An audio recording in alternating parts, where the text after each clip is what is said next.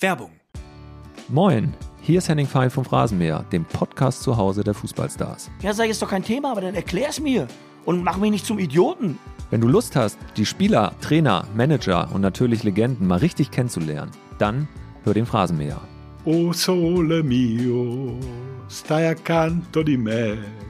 Hier erfährst du, wie die Stars wirklich ticken, was sie beschäftigt und welche Anekdoten aus ihrer Karriere sie niemals vergessen. Haben sie mich auch gefragt. Man, hast du schon mal was von Belastungssteuerung gehört? Ich sag, bevor du anfängst zu steuern, musst du erstmal belasten. Abonnier den Phrasenmäher am besten direkt bei Spotify, bei Apple Podcasts oder deiner Podcast-App, damit du keine Folge verpasst und erfahr Geschichten, die sonst hinter den verschlossenen Türen der Bundesliga bleiben. Werbung Ende. Das Bild News Update. Es ist Samstag, der 5. November und das sind die Bild-Top-Meldungen. Wir machen einen historischen Kriegsfehler. Top-Experte rechnen mit unserer Ukraine-Politik ab. Corona-Versagen. Union fordert Experten-Soko. Firmen gehen auf Distanz. Musk droht Twitter-Werbekunden. Wir machen einen historischen Kriegsfehler. Top-Experte rechnen mit unserer Ukraine-Politik ab. Tag 254 in Russlands Angriffskrieg gegen die Ukraine und der Winter steht vor der Tür. Schritt für Schritt befreit die Ukraine weitere Gebiete, stößt weiter auf die Regionalhauptstadt Cherson vor. Und Experten warnen, wir, Deutschland und der Westen, machen gerade historische Kriegsfehler. Denn das geschwächte Russland mauert sich ein, ein langer Winterstellungskrieg droht. Wie das überhaupt möglich ist, weil der Ukraine winterfestes Militärgerät fehlt. Hauptproblem das Gelände. Durch die immer schlechter werdenden Bodenbedingungen durch Regenfälle, Schlamm und später Eis bekommen bisher genutzte gepanzerte Radfahrzeuge Schwierigkeiten, so Nico Lange, Ukraine-Kenner und bis 2021 Leiter des Leitungsstabs im Bundesverteidigungsministerium auf Twitter. Er bilanziert, die Ukraine braucht Kettenfahrzeuge, darunter Kampf- und Schützenpanzer, aber auch Transportfahrzeuge, Artillerie und viel Munition.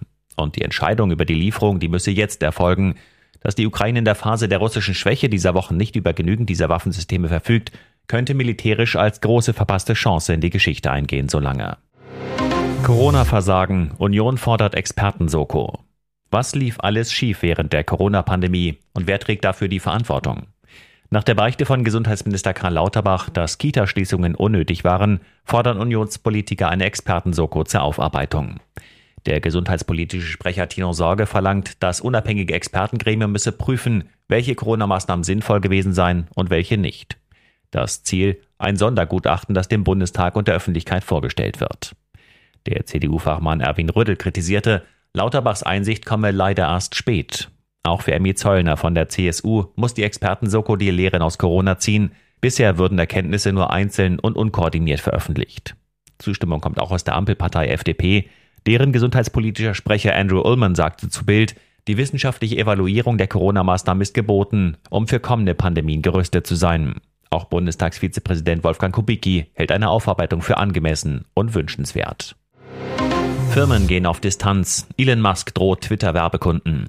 Nach der Übernahme von Twitter durch Elon Musk droht der Tech-Milliardär Firmen, die keine Anzeigen mehr bei Twitter schalten, er werde sie öffentlich bloßstellen.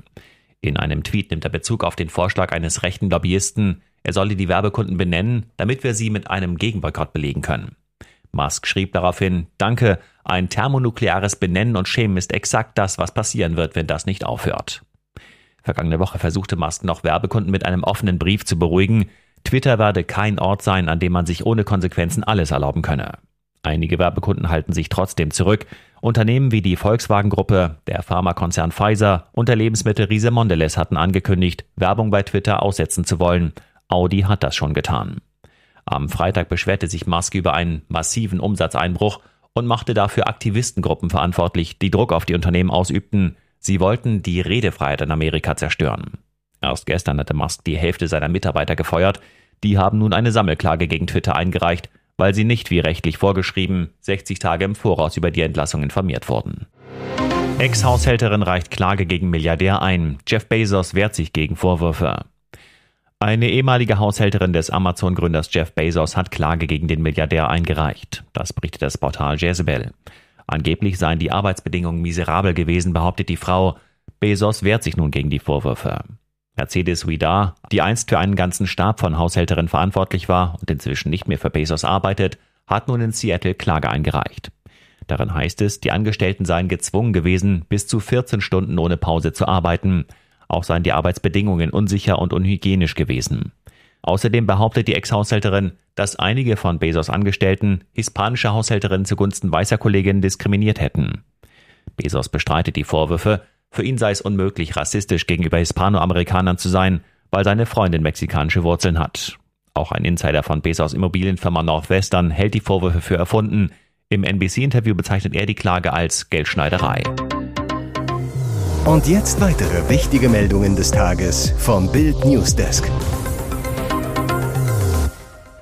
Baerbock beschwört Einheit des Westens bei G7. Sauertöpfische Mine in Peking, große Weltpolitik im westfälischen Münster. Während Bundeskanzler Olaf Scholz Chinas Diktator besucht, empfängt Außenministerin Annalena Baerbock ihre Amtskollegen aus den sieben mächtigsten Industriestaaten der Welt. Im beschaulichen Münster zeigt sie, wie Führung im Jahr 2022 geht. Baerbock sendet eine klare Botschaft. Sie und ihre Gäste stehen zusammen. Und zwar gegen Alleinherrscher und Kriegstreiber wie Putin. Gemeinsam geschlossen handeln, beschreibt die Außenministerin ihre Taktik. Die Entscheidungen, es gibt ein Winterhilfspaket für die Ukraine, neue Sanktionen gegen das Terrorregime im Iran, weil Kreml-Diktator Wladimir Putin von dort Waffen bekommt. Die schlimmen Drohungen Chinas gegen Taiwan werden auch besprochen. Die Bilder aus Münster zeigen Baerbock stark und selbstbewusst auf Augenhöhe mit Anthony Blinken aus den USA, ähnlich mit Melanie Jolie aus Kanada. Spricht in Münster etwa eine künftige Kanzlerin? Ganz anders Scholz in China. Scholz, Staatspräsident Xi und ich sind uns einig. Atomare Drohgebärden sind unverantwortlich. Immerhin, die gefährlichen chinesischen Drohungen gegen Taiwan spricht er an. Russland bekommt von Xi Jinping weiterhin keine Kritik, trotz des Angriffskriegs gegen die Ukraine. Doch sowohl Xi als auch Regierungschef Li äußern deutlicher als je zuvor seit Kriegsbeginn Sorgen über den Konflikt. Blitzzugriff mitten in der Nacht, Clanprotzer Abu Chaka abgeschoben. Blitzzugriff um 0.15 Uhr, ein Zockercafé an der Windscheidstraße in Berlin. Plötzlich fahren mehrere Zivilfahrzeuge vor, schwer bewaffnete Polizisten steigen aus und überwältigen einen bulligen Glatzkopf.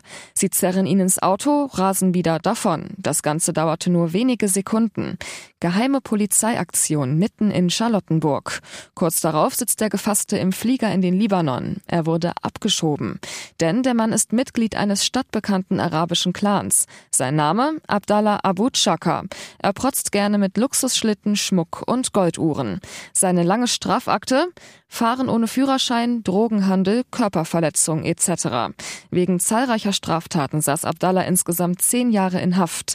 Das letzte Mal in U-Haft im Februar wegen des Verdachts der Zwangsprostitution. Erster Sieg für Coach Mark Forster. Annie gewinnt The Voice of Germany.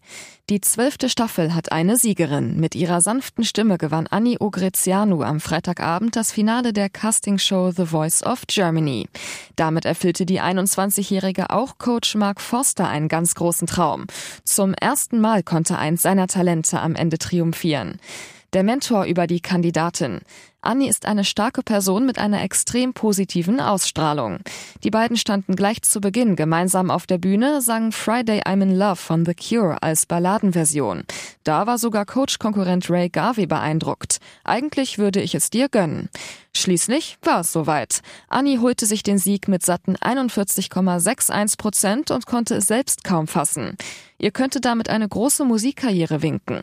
Die 21-Jährige ist ab sofort gemeinsam mit Popstar Callum Scott auf dessen neuer Single Run With Me zu hören. Die Nummer performte das Duo am Ende der Show gemeinsam. Neues Liebesnest für Heidi und Tom. Die Nachbarn können uns aufs Bett schauen. Küchenpartys sind bekanntlich die besten. Man steht eng zusammen, hat es nicht weit zum Kühlschrank, um die Getränke nachzufüllen und es plaudert sich über Stunden weg. So oder so ähnlich lief es auch am Abend vor dem Tag der legendären Halloween-Party von Heidi Klum in New York. Wie Tom und Bill erzählen, wurde ordentlich gefeiert und viel, viel, viel getrunken. In der neuen Folge ihres Podcasts Kaulitz Hills, Senf aus Hollywood, besprechen die Tokyo Hotel Zwillinge den Abend mit viel Privatsphäre, bevor alle Welt Heidi als Regenwurm zu sehen bekam. Was mit dem traditionellen Getränk beginnt, schwenkt diese Woche schnell zum Thema Halloween. Bill warnt gleich vor, wem das mit Halloween zu viel wird, der spult mal eine halbe Stunde. Allerdings ist Halloween auch schon wieder fast vergessen, als Tom Kaulitz die Hörer auf eine Audio-Roomtour durch das Apartment im Zweitwohnsitz New York mitnimmt. Mehr zu sehen bekommen derzeit auch die Nachbarn, die durch die noch sehr gardinenlosen Fenster Einblicke in die neuen vier Wände der Klumlitz-Bleibe bekommen. Tom offenbart, die Nachbarn können uns aufs Bett gucken. Hui. Der Musiker erzählt, dass die Wohnung noch nicht ganz bezugsfertig sei. Man hätte zwar schon Küchenmöbel, aber keine Gardinen oder Vorhänge. Wenn es sich Heidi und Tom also in den Federn schön gemütlich machen würden, gäbe es prickelnde Einblicke für die Nachbarn. Eigentlich wollte Tom große Kartons vor die Fenster stellen, aber dann hätte auch niemand mehr rausschauen können. Hofmanns WM-Bewerbung, Krachertor für Flick. Hansi Flick gefällt das. Gladbach gewinnt 3 zu 1 gegen Stuttgart. Vierte Minute, Blitzstart. Player flankt an den Elfmeterpunkt, wo Hofmann einläuft, der nimmt den Ball Volley, drin. Torkracher für Bundestrainer Flick. Jonas Hofmann bei The Zone. So kann man natürlich starten. Vor allem, wenn man von einer Verletzung zurückkommt, tut das gut. Ich bin froh und bin bereit. Der Gladbacher hatte sich am 18. Oktober im Pokal eine Schultereck-Gelenkssprengung zugezogen. Ohne ihn hatte die Borussia zuletzt gegen Eintracht und bei Union verloren. Jetzt ist Hofmann wieder da und zeigt sich bereit für die Winter-WM in Katar. Er gilt als wichtiger Baustein im Flick-Kader, überzeugt unter anderem durch seine Vielseitigkeit. Mit seinem vierten Ligatreffer bewirbt sich der 16-malige Nationalspieler für die Startelf für den Auftakt gegen Japan am 23. November. Weitere spannende Nachrichten, Interviews, Live-Schalten und Hintergründe hört ihr mit Bild TV Audio. Unser Fernsehsignal gibt es als Stream zum Hören über TuneIn und die TuneIn-App auf mehr als 200 Plattformen, Smart Speakern und vernetzten Geräten.